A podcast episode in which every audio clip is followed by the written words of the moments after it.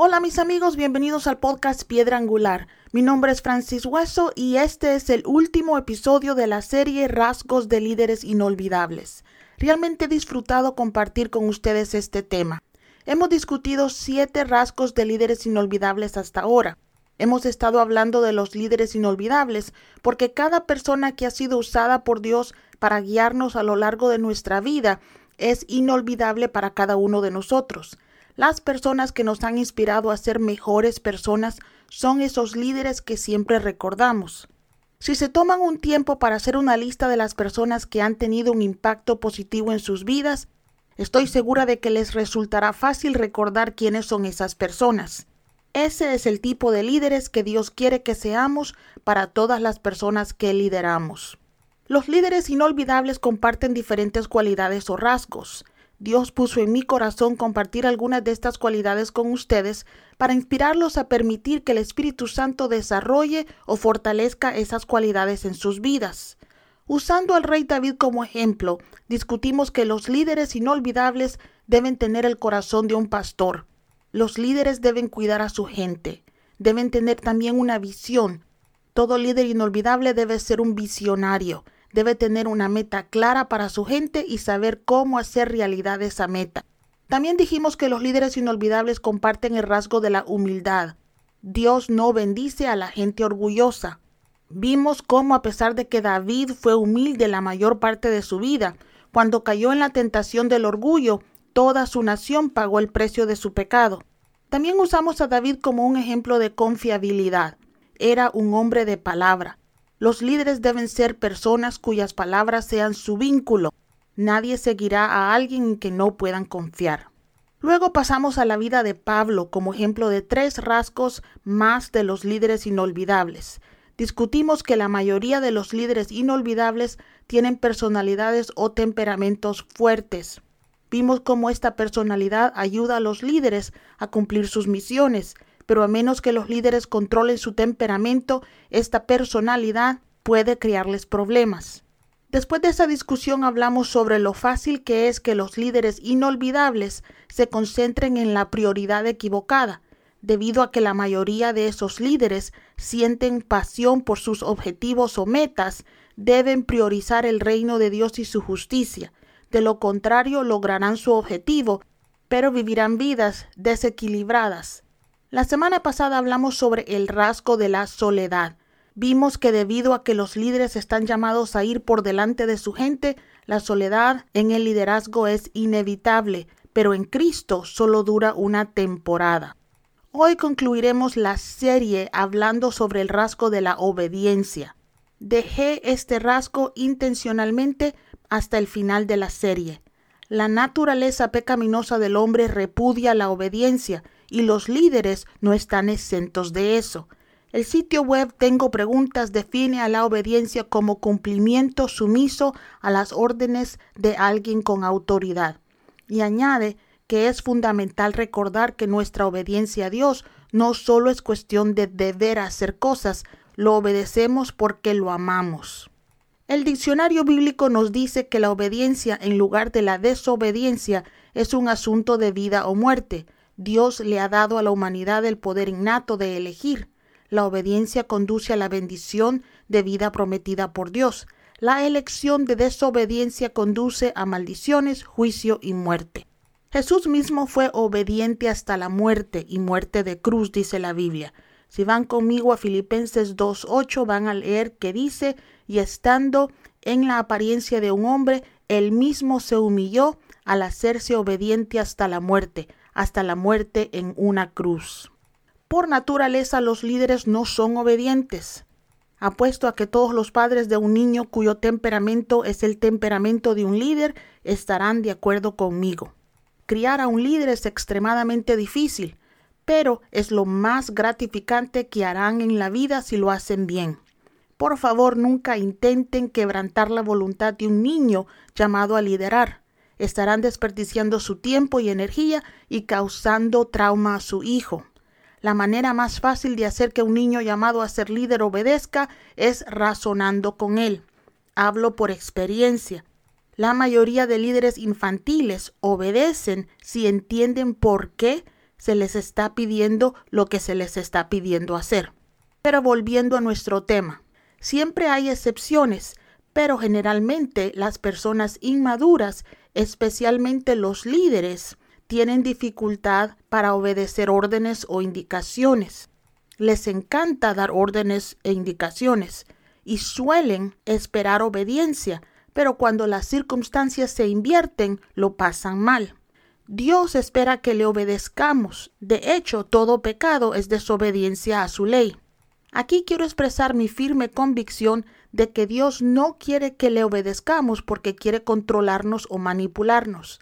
Si quisiera eso, no nos habría dado libre albedrío. Su meta en que le obedezcamos es guardarnos de la muerte y de las consecuencias del pecado y la desobediencia. Por lo tanto, la obediencia no es un yugo que Dios pone sobre nosotros, es una forma de protegernos de nosotros mismos. En el liderazgo cristiano nuestra obediencia es el resultado de nuestra madurez. Creo que para los líderes cristianos no existe tal cosa como un nivel de obediencia. O obedecemos a Dios o no. Por ejemplo, si Dios envía a alguien a un lugar específico para un propósito específico, si la persona va al lugar pero no quiere lograr ese propósito, esa persona no es medio obediente, él está en desobediencia. Tristemente, así es como la mayoría de las personas en el cuerpo de Cristo tratan de obedecer a Dios, quieren obedecer a Dios a su manera, pero mis amigos, eso no es obediencia. Pablo fue un líder inolvidable que entendió bien la obediencia. Vayan conmigo a Romanos 1.1. La nueva versión Reina Valera nos dice, Pablo, siervo de Jesucristo, llamado a ser apóstol, apartado para el Evangelio de Dios. Este versículo, mi amigo, predica el solo. El Señor trató con mi vida durante meses con ese versículo. En él vemos que Pablo sabía quién era él en Cristo y entendía la obediencia. Él dice, yo, Pablo, soy siervo de Jesucristo. La palabra siervo en este lugar significaba que él se sometía a ser un siervo voluntario de por vida para Cristo. Al usar tanto Jesús, el nombre del Hijo de Dios que se hizo hombre, como Cristo o el ungido, su título, Pablo indicó que sabía a quién estaba siguiendo. Cuando dice llamado a ser apóstol, Pablo declara que desde el vientre de su madre Dios lo había elegido para plantar, dirigir y proteger a la iglesia de Cristo. Además de todo eso, Pablo también dice en este breve versículo que él había sido apartado para predicar el Evangelio. Pablo sabía quién él era y qué esperaba Dios de él. Eso, mis amigos, es la clave de nuestra obediencia como líderes. Para obedecer a Dios tenemos que saber quiénes somos en Cristo y qué es lo que Dios espera de nosotros. Nunca podremos obedecer a Dios si no sabemos qué es lo que Él espera de nosotros. La vida de un líder cristiano es dura. La mayoría de la gente que viene a Cristo viene quebrantada. Esto significa que la mayoría de nosotros pasaremos mucho tiempo con personas quebrantadas o rotas, ya que sabemos que las personas rotas rompen, la mayoría de los líderes cristianos conocen el dolor, tratan con el dolor casi todo el tiempo. Además, contrariamente a la creencia popular, la mayoría de los líderes cristianos no están llamados a ser ricos o famosos, no están llamados a lugares fáciles. Y como acabo de decir, la mayoría de los líderes cristianos no están llamados a tratar con personas dulces y obedientes. Mucha gente en el ministerio piensa que los 30 minutos que los ministros pasan predicando en el púlpito es la vida de un ministro, pero si han sido líderes en Cristo por más de una hora, saben que ese no es el caso. Sí hay gente llamada a tener mega iglesias, que van a tener una vida muy cómoda. Pero amigos, esos casos son la excepción y no la regla en el ministerio. Ni siquiera Pablo o incluso Jesús fueron llamados a eso. La mayoría de los pastores y líderes en Cristo viven con modestia y algunos incluso en la pobreza. Tengo un amigo llamado al ministerio en Hawái, pero lugares como Hawái son para una pequeña cantidad de ministros. Por favor, no caigan presa de la imagen del ministerio americano y no juzguen su obediencia con lo que el mundo considera éxito.